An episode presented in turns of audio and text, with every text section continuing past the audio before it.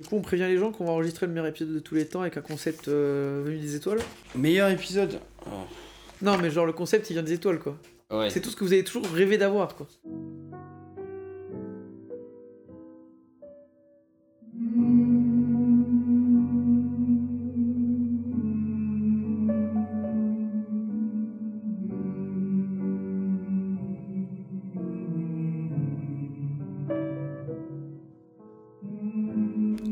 Pense que ça enregistre. Ah, ça enregistre, ça y est. D'accord.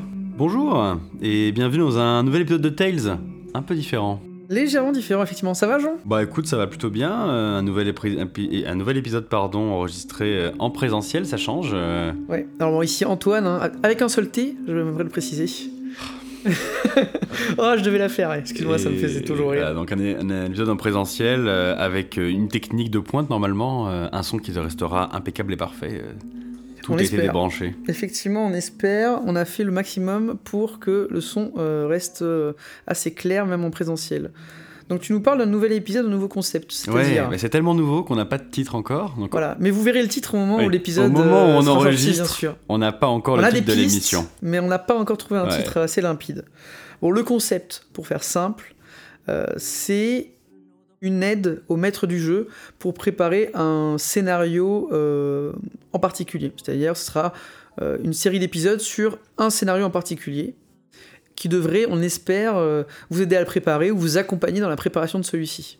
Après, pourquoi on, pourquoi on fait ça? C'est assez simple. euh, Quand Antoine préparait, je sais plus quel, euh, quel scénario, mais ça devait être du Cthulhu. hein. Je- oui, ça devait être du Cthulhu. Et- Je crois que c'était euh, les ressacs de, Bri- de Brincellidu, c'est arrivé à partir de là. il disait putain ça fait chier, j'arrive pas à trouver le scénario donc il préparait. c'est un, un scénario qui se trouve plus dans le commerce. tu chopes des PDF à droite à gauche de manière plus ou moins légale pour pouvoir y jouer.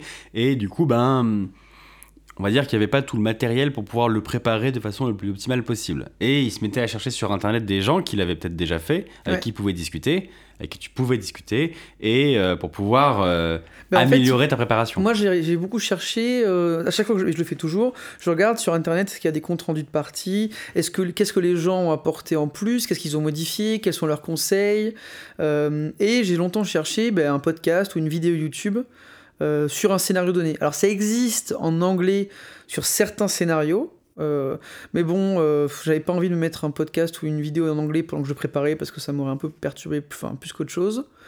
Et donc, je me suis rendu compte que ça n'existait pas. Et c'est vrai que je me suis dit, euh, bah, ça serait sympa. Jusqu'à maintenant. Jusqu'à maintenant, bien sûr.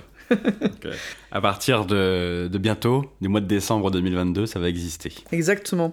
Puis je me dis, voilà, ça peut. Alors c'est sûr que sur les vieux loups chevronnés du JDR, euh, bon, probablement que ça n'aidera pas en grand chose, mais je me dis, pour les gens comme nous ou ceux qui débutent euh, depuis pas longtemps, bah, ça peut être sympa d'avoir un retour expérience d'autres euh, d'autres gens, quoi. Après, les vieux loups chevronnés, les vieux loups chevronnés du GDR ne sont pas vraiment notre cible. Non, c'est vrai, effectivement. voilà, probablement que des petits jeunes avec le lait toujours au bord des lèvres, c'est pas forcément trop euh, leur. Non, euh, mais voilà, je veux dire, euh, je veux dire des gens un peu comme nous, quoi. Je pense que ça peut être sympa. Puis même, ça apporte peut-être une, un angle différent des choses, une vision différente des choses. Donc, euh, on prétend pas que ce soit la bonne manière de préparer ou que ce soit la manière la plus efficace. C'est la manière dont nous on prépare et euh, ce que nous on a à dire sur le scénario. Par contre, il y a un truc qu'on prétend, même deux, c'est qu'on n'est toujours pas euh, financé ou payé pour pouvoir vous présenter ces jeux de rôle. Ah non, ça toujours ou pas. ces campagnes. Et donc, malheureusement, hein, on aurait bien aimé avoir des exemplaires gratuits euh, de la campagne qu'on va vous présenter aujourd'hui, euh, qui donc est, vous l'avez deviné, du Cthulhu, hein, évidemment. Euh, ouais. Mais voilà, on n'est Bien joué. toujours, toujours pas sponsorisé par qui que ce soit, mais euh, écoutez, notre mail est en description de cet épisode si jamais vous avez une euh, sponsorisation. Vendu, euh, ah, complètement, tu sais. c'était quoi le deuxième point Les du temps coup? sont durs. Et, les- et le deuxième point, euh, qui est le plus important, c'est que ben en fait, euh, ces épisodes seront full spoiler et euh, Ah oui. du coup réservés aux MJ. Euh, donc on va le dire une fois là. Aux gens qui ne le- joueront pas. Voilà, ou aux gens qui joueront pas. On va vraiment décortiquer le scénario, dire tout ce qui va se passer, tous les embranchements s'il y en a, toutes les possibilités. Si vous voulez jouer à ce scénario en tant que joueur, ben vous allez vous gâcher absolument tout le plaisir. Ouais. Donc n'écoutez pas ça, si jamais, arrêtez-vous là, on est désolé, oui effectivement, on va faire des, des épisodes qui ne seront pas pour tout le monde, mais euh, bon, voilà, vous êtes prévenus et vous ne pourrez pas venir râler. C'était le dernier warning, il n'y en aura pas d'autres. Donc du coup Antoine, pour ce premier épisode, euh, dis-nous ce qu'on a choisi. Alors on a choisi un scénario euh, qui moi me tient particulièrement à cœur, mais je pense que toi aussi. Dans un jeu de rôle qui te tient particulièrement à cœur. Oui, bon c'est que le monde a compris, voilà, les gens l'auront compris.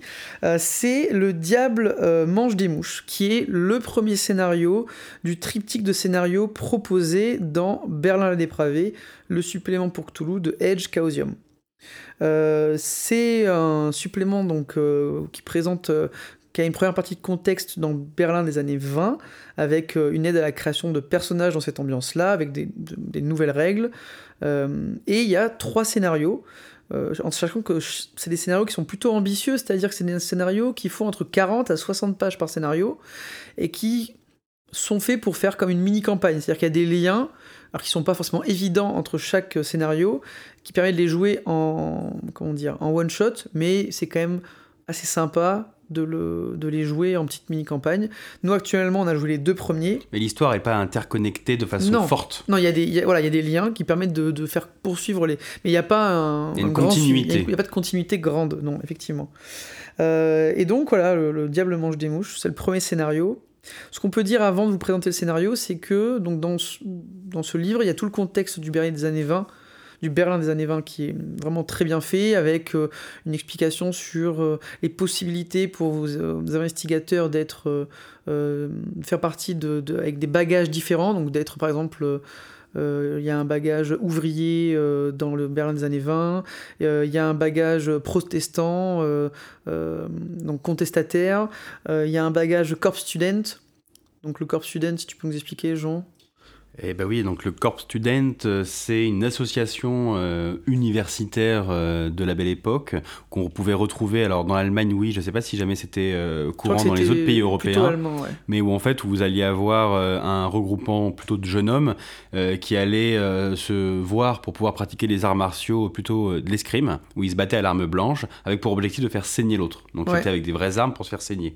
Ce qui avait pour conséquence de leur faire des bonnes grosses balades, des cicatrices de partout.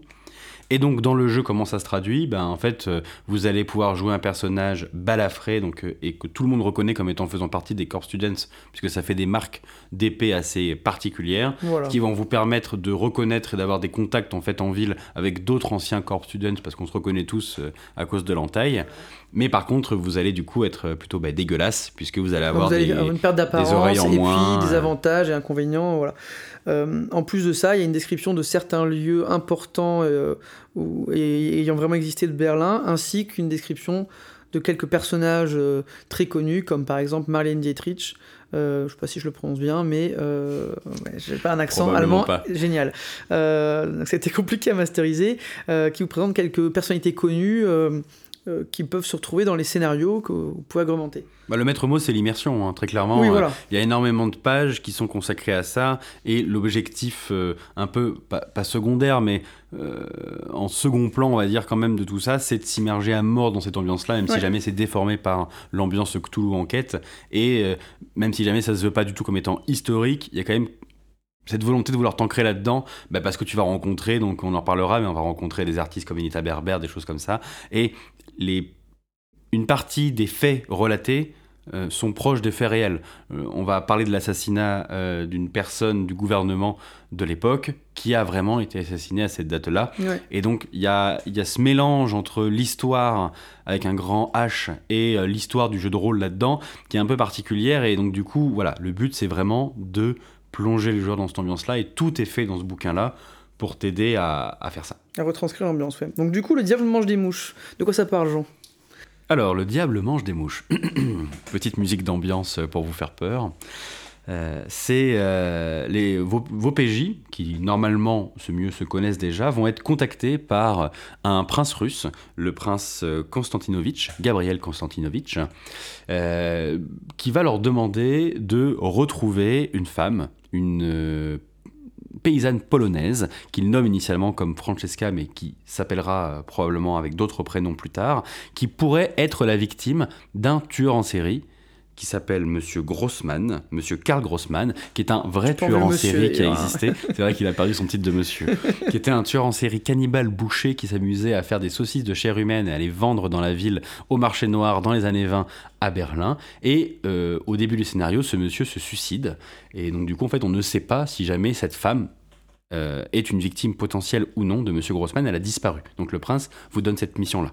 Vous allez chercher en ville euh, à plusieurs endroits, euh, que ce soit euh, les endroits où traînait Grossman ou ailleurs, pour retrouver la trace de cette, de cette femme que vous finissez par retrouver. Et vous finissez même par la retrouver elle. Il se trouve qu'elle a un peu perdu la raison, probablement liée aux événements qu'elle a vécu avec Karl Grossman. Et il se pourrait même qu'elle soit l'héritière du trône de Russie, donc la fameuse Anastasia qui aurait disparu et qui n'aurait pas été assassinée par la avec la famille du tsar. Et donc en fait, ce mélange à ça, ah, merci, ce mélange à ça en fait finalement une intrigue politique avec des gens qui souhaiteraient potentiellement la faire reconnaître et la remettre sur le trône. Et donc c'est ça que vous allez trouver finalement derrière ce prince Konstantinovitch. Une fois que vous la retrouvez, vous allez vous faire attaquer par en fait l'esprit de Grossman qui est capable de prendre euh, possession des différentes personnes euh, qui ont mangé ces saucisses de chair humaine. Donc euh, attention petit tips, vos joueurs peuvent être possédés par Grossman et Antoine vous en reparlera une mécanique très intéressante.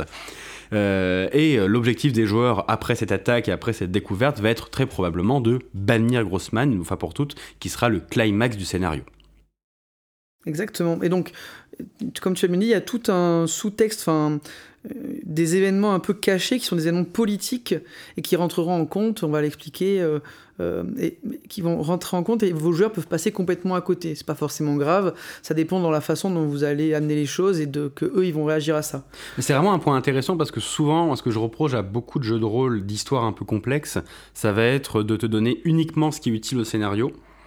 D'un autre côté, on peut pas te donner un milliard de détails inutiles parce qu'en fait ça te noirait plus que d'autres choses, mais je trouve qu'il y a dans celui-là un équilibre entre bah, cette intrigue secondaire qui est intéressante, qui est historique en partie, mais euh, qui va t'amener à une autre histoire, mais qui n'est pas liée directement à l'histoire du démon, et qui va permettre en fait finalement d'avoir vraiment cette espèce de mal de crâne, mais euh, plutôt d'un côté positif, dans le sens où euh, cette prise de tête pour savoir exactement ce qui se passe, qui est avec qui, et surtout à qui tu peux faire confiance dans cette histoire, parce que tu rencontres des gens, donc le prince Gabriel Konstantinovitch, qui en fait n'est pas vraiment le prince Gabriel Konstantinovitch. C'est un effectivement. Exactement. Et d'autres personnes qui finalement se présentent sous un jour plutôt euh, bienveillant et en fait ont des objectifs de complot, de renverser euh, la révolution russe, etc. Donc tu sais pas si tu... parce que ils vont te mentir, mais tu sais pas si jamais ils vont être... Ils te mentent parce qu'ils sont du côté du démon, ils sont, ils sont possédés ou pas, ou si jamais c'est pour autre chose. Donc ça a mis cette ambiance un peu particulière qui, je trouve, est bien dosée. Bah effectivement, de toute façon, c'est un, super scénario, c'est pour ça d'ailleurs qu'on vous, le, on vous le chronique. Alors, on va vous parler un petit peu des personnages euh, non-joueurs que vous allez rencontrer durant le scénario, les personnages marquants.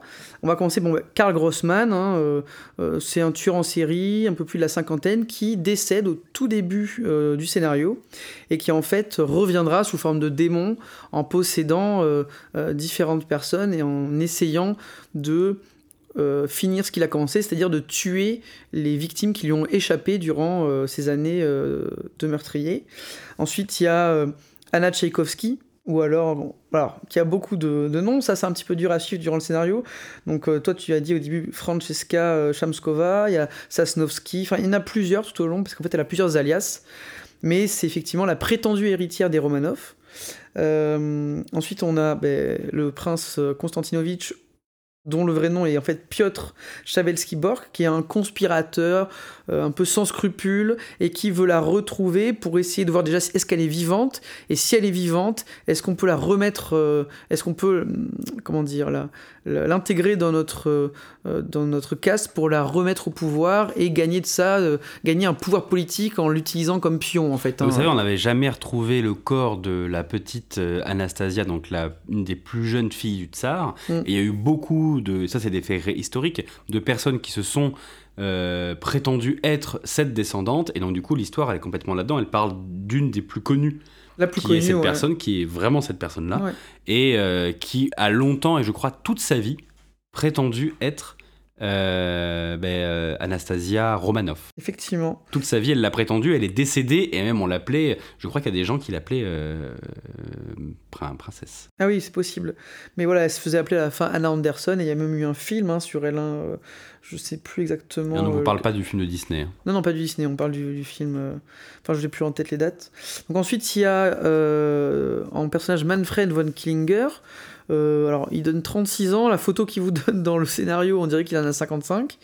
euh, qui est en fait un chef d'une organisation qu'on appelle le Consul, qui est une organisation euh, euh, ben, en fait terroriste, hein, qui peut, qui euh, composée d'assassins qui font, qui ont assassiné plus d'une centaine d'opposants politiques ou d'hommes politiques durant ces années-là, et qui ont un agenda un peu caché pour mettre au pouvoir ou, ou renforcer certaines de leurs idées.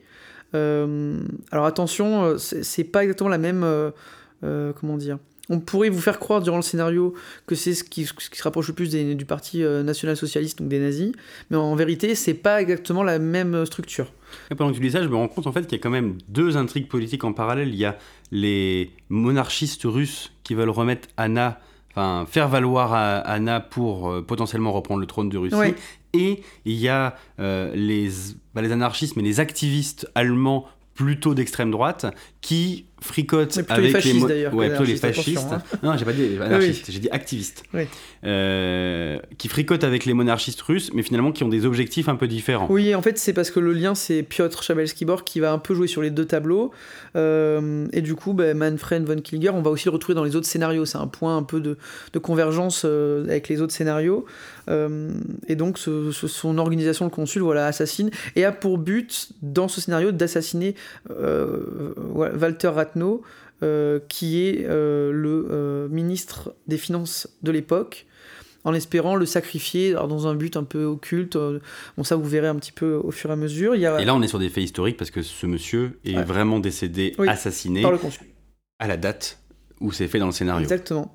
Euh, Il y a l'inspecteur de police Crick, qui est un flic un peu endurci, qui est pas un personnage ultra rayant de ce scénario, mais que vous allez aussi retrouver par-ci par-là dans les trois scénarios, donc ça va faire un peu de lien, on va dire, de cohérence. Euh, Il y a le baron Arthur von Kleist, qui est en fait un monarchiste complotiste, donc c'est-à-dire que son but, lui aussi, premier, c'est de remettre euh, Anna au niveau, euh, enfin, de la rendre à l'Empire russe, en espérant en tirer une grande, une grande récompense. En gros, c'est je crois que c'est un ancien policier de la Pologne russe, chef de la police de la, de la Pologne russe, et qui a des, qui voilà, qui est un monarchiste et qui aimerait la remettre, on va dire, à sa place, lui il pense juste. Euh, en fait, c'est un peu un faire-valoir pour tous ces hommes hein, dans, le, dans le scénario. Clairement, Anna, elle se fait un peu utiliser. Et pour finir, il y a Anita Berber. Anita Qui est un Berber- peu à part. qui est un peu à part parce que c'est bah, un peu comme Krieg ou euh, mais sauf qu'Anita Herber elle a un rôle qui est très prépondérant dans le deuxième scénario qu'on vous fera probablement Euh, et dans celui-là elle a un rôle aussi important parce qu'elle est là dans toute une scène importante de, du, du scénario mais cette scène n'a d'importance que si vous faites jouer le second scénario sinon elle ne sert à rien Bah, elle est juste d'ambiance, quoi. c'est ça, exactement. Donc là, on a fait un peu le tour des gros personnages non joueurs euh, euh, du scénario. Est-ce que tu avais d'autres choses à rajouter, euh, Jean? Non, non, non. écoute, c'est vrai que t'as as vraiment, en fait, la plupart des personnages, ils ont vraiment une importance à part le Grossman, qui en fait finalement représente l'intrigue principale. Ouais. Et c'est le personnage de l'intrigue principale. Il se suicide au début du scénario. Tu le rencontres jamais vraiment, mais en fait, il, plane sur tout le scénar Ouais. et on fait que parler de lui. Tous les autres, en fait, ils ne font que partie de l'intrigue secondaire, voire euh, pour Anita, l'intrigue du scénario suivant. Ouais. Et en fait, c'est c'est vraiment des personnages qui sont importants à bien comprendre, à bien mettre en scène, parce qu'ils gravitent autour des, des, des personnages joueurs. Mais en fait, ils font pas partie du, du- de la vraie histoire, du vrai complot. Mais en fait, vous devez essayer de, et ça, c'était un truc que tu avais bien fait, les introduire un maximum dedans pour qu'on doute. Nous, on a douté, notamment de Von Killinger, qui est quand même un, bah, présenté comme quelqu'un de pas très fréquentable. Euh, Mais bah, qui, on a- de par les événements, peut paraître fréquentable parce qu'il vous aide. Oui, Donc c'est et ça, en non, mais plus, il a des connaissances scénario. d'occultiste qui fait qu'il va t'aider parce qu'il va t'expliquer. C'est lui qui te donne la solution pour bannir. C'est lui qui donne le rituel. Non, c'est pas lui qui donne le rituel. C'est pas lui qui donne le rituel. Mais on y reviendra après. Ben non, de toute façon, Donc là, on vous a présenté en gros euh, les personnages non joueurs importants. On va vous donner rapidement la chronologie, parce qu'en fait, ce qui est important aussi, alors ça fait deux fois important, c'est parce que c'est très important. C'est un contre-la-montre. voilà, c'est que c'est un contre-la-montre. C'est-à-dire que c'est un scénario qui est timé. Ça commence le mercredi 21 juin et ça se terminera le 24 juin, quoi qu'il arrive. Et vous avez un petit calendrier, euh, une petite chronologie qui est bien faite, euh, page 104, voilà, pour ceux qui veulent, et qui vous donne les gros événements avec chaque jour ce qui va arriver. C'est un peu d'ailleurs une constante, c'est-à-dire que le scénario 1 et 2, ils sont extrêmement timés. Le 2, c'est encore plus timé. Donc là, c'est un scénario où vous pouvez pas digresser et dire j'attends une semaine, sinon bah, il n'y a pas d'histoire, c'est terminé. En plus de ça, on va vous donner un peu l'équipe euh, type. Donc, ce qu'on a oublié de dire quelque chose d'important, tiens, je me rends compte, c'est que le, ce scénario, ça se joue, alors, on va dire pas moins de 3 joueurs, je pense. Donc 3 à plus. Et le temps pour ce scénario, c'est, je dirais, entre 6 et à 12 heures. Alors, c'est une fourchette très large. Pourquoi? Parce que c'est très dépendant du groupe avec lequel vous jouez. Nous, notre groupe, ça a été une. Alors, on a fait qu'une seule session de 10h, 10h30. Alors, franchement, en y repensant, on aurait dû le séparer en deux sessions je pense que c'est un scénario qui est très bien en deux, voire trois sessions. Ouais, ouais, je pense qu'effectivement. C'est de la matière. Hein. qu'on aurait dû scinder et, euh, et 6-12 heures, c'est pas déconnant de prévoir deux belles sessions, un beau week-end pour jouer à ça. Euh, Exactement, voilà. Euh, et donc, du coup, c'est vrai qu'on avait une équipe un peu particulière et on n'en a pas parlé, mais ce scénario est un scénario qui sur certains points, nécessite des compétences très particulières et vous pouvez essayer d'aiguiller vos joueurs. Même ceux d'après d'ailleurs. Hein, moi, je vous conseille de faire des personnages pour ces trois scénarios. Faut pas reprendre des personnages existants, faut vraiment les créer pour ça, créer une équipe qui a du sens et avec l'aide des, nouvelles règles que vous pouvez avoir dans le bouquin. Donc on a dit il n'y a pas de pré-tiré dans ce scénario-là. Mais Même pour les trois, il n'y a aucun pré-tiré. Il y a une euh, comment dire, de la doc pour pouvoir créer des, des personnages cohérents avec l'intrigue qu'il va y avoir, qui, qui, est quand même relativement bien faite et importante. Donc on va pas revenir dessus. Euh, il y avait juste les clubs dont on a déjà parlé, les assos, qui permettent d'avoir des bagages particuliers et qui sont spécifiques au Berlin des années 20. C'est ça, en fait il y a des organisations, donc vous, normalement vos, vos, investigateurs appartiennent à des organisations. Donc vous par exemple c'était les hiboux qui sont une sorte de club occulte qui recherche des événements un peu paranormaux. Avec un petit côté vigilante aussi. C'est ça exactement. Et il y avait des locataires qui sont des, bah, des locataires d'un grand immeuble, d'un quartier qui comme une copro quoi. Et euh, ça, ça, permet de, de vous aider à introduire le scénario, de faire des liens entre les joueurs. Euh... Donc peut-être juste parler rapidement de, des joueurs qu'on avait, enfin des, des PJ qu'on avait. Les types de personnages, donc, nous vous étiez 6. 6 à table, ouais. Ouais, exactement. Il y avait un ancien artiste photographe qui était devenu journaliste. Ouais. Euh, il y avait... Un peu dépressif. Euh... Oui, oui, ça oui. Il y avait toujours. Il y avait euh, une femme euh, de 30 9 ans qui était donc son rôle c'était dilettante mais qui était en fait qui gérait un bar et avait euh, été chanteuse dans un bar euh, il y avait une artiste qui était euh, sculptrice il y avait quoi un faussaire non il y avait aussi une faussaire mais il y avait une artiste sculptrice une faussaire un barman et un psychiatre donc ça fait en tout 6. C'est assez important qu'il y ait un. Moi je vous conseille qu'il y ait un métier médical, donc type psychiatre, infirmière, psychologue. Euh, parce que ça va, dans ce scénario-là, ça a vraiment du sens, notamment pour une scène à l'asile, on, va y revenir. A une scène clé pour avoir des informations si jamais t'es pas ouais, médecin. Moi, je trouve que c'est important, ça apporte, euh, ça apporte de l'ambiance en plus de ça. Et en plus, donc, en plus de tout ça, ce qui est cool, c'est d'avoir, surtout si vous faites jouer les trois scénarios, c'est d'avoir un QG un peu, un repère. Euh, donc ça peut être un bar, ça peut être le, le, quartier des hiboux, ça peut être votre appartement si vous êtes les locataires dans tel appartement. Euh, nous, ce qu'on va faire, c'est qu'on va vous proposer, en plus de ça, on va vous mettre euh, un fichier à télécharger où il y aura euh, un, un, exemple de QG. On va vous mettre des photos, une petite histoire. Donc, ça sera un bar. Le bar, il va s'appeler, alors je le prononce mal, mais il va s'appeler Der Interhalt voilà, ce qui veut dire l'embuscade, et euh, qui sera tenu, donc on va vous, vous écrire deux personnages, euh, qui sera tenu par euh, un barman et sa compagne, qui elle... C'est Gertrude. C'est Gertrude et Hugo. Chanteuse de cabaret, qui se... C'est Gertrude, chanteuse de cabaret, qui se produit dans le bar, et qui est quand même a des, petits, des petites accointances pour les choses occultes, mais comme c'était assez fréquent dans les années 20. Et Hugo, qui est euh, sa, son, son, mec, son homme, son mari, euh, et euh, qui est manchot. Alors, il a perdu un bras. un petit peu particulière. et donc, il a une prothèse en bois. Voilà. on vous, fera, on vous mettra un petit fichier avec tout ça décrit, des photos qui décrivent le lieu, des petites musiques, et puis vous pourrez vous en servir si vous voulez. C'est un peu notre plus-value sur le scénar, on va dire. Euh, est-ce que tu avais d'autres choses à dire ah Oui, il Euh, manque un point qu'on n'a pas abordé. Les euh, visions, peut-être? Exactement. Dans la chronologie, donc Antoine vous a parlé tout à l'heure du fait que c'était un scénario qui avançait quel que soit le choix des joueurs, Ouais. et avec des étapes importantes, puisque finalement on suit une, une partie euh, qui est euh, bah, figée dans le temps, euh, dire qui, euh, où il y a des dates importantes clés, des choses qui se passent, quel que, quel que soit le choix des joueurs. Et donc du coup, les, les joueurs vont avoir au fur et à mesure de l'avancement du scénario euh, des, des, pré- des, des rêves, des visions euh, qui peuvent montrer, alors la plupart du temps, le passé, et euh, qui se Parfois le futur. parfois le futur, je dis la plupart du temps le Ouais. passé, et qui vont finalement euh, être imposés aux joueurs au rythme de la narration et progressivement être de plus en plus enfin, précises et particulières euh, et qui doivent être faites dans un ordre chronologique particulier. Ouais. Et donc ça, c'est pour ça fait un point supplémentaire du respect de la chronologie et surtout, c'est un jeu où il faut extrêmement marquer le temps qui passe avec les joueurs, leur faire comprendre qu'ils ont un temps imparti particulier et surtout le- bah, les faire dormir, leur faire passer le temps qui passe parce que ça va vous permettre à vous de faire avancer votre scénario. Et donc, moi, un petit conseil un peu plus technique sur les différentes visions. Donc, déjà, c'est pour ça que c'est important d'avoir des artistes ou des gens avec un pouvoir élevé, parce que c'est plus logique. En fait, bon, c'est ce qu'il y a dans les règles dans le bouquin, mais même un artiste, on va dire qu'il a euh, euh, une sensibilité plus importante et qui peut percevoir de manière plus importante ces visions qui sont projetées par, on va dire, l'énergie magique dégagée par le démon Grossman euh, après son rituel. Et donc, il y a un problème, c'est qu'il y a cinq visions, et on vous dit c'est la nuit que vous rêvez. Et le problème, c'est qu'il y a le mercredi 21 juin, jeudi 22, vendredi 23, samedi 24. Ça vous fait 4 soirs. Euh, or, le samedi 24 au soir, c'est fini, il n'y a, plus rien, c'est la journée que ça se termine. Donc même, ça vous fait 3 soirs, si vous comptez le mercredi, enfin la nuit du mardi mercredi, ça vous en fait 4. Donc soit vous pouvez faire débuter une vision un peu avant le suicide de Grossman, et donc cette vision, elle arriverait dans la nuit du lundi au mardi, donc avant le début du scénario.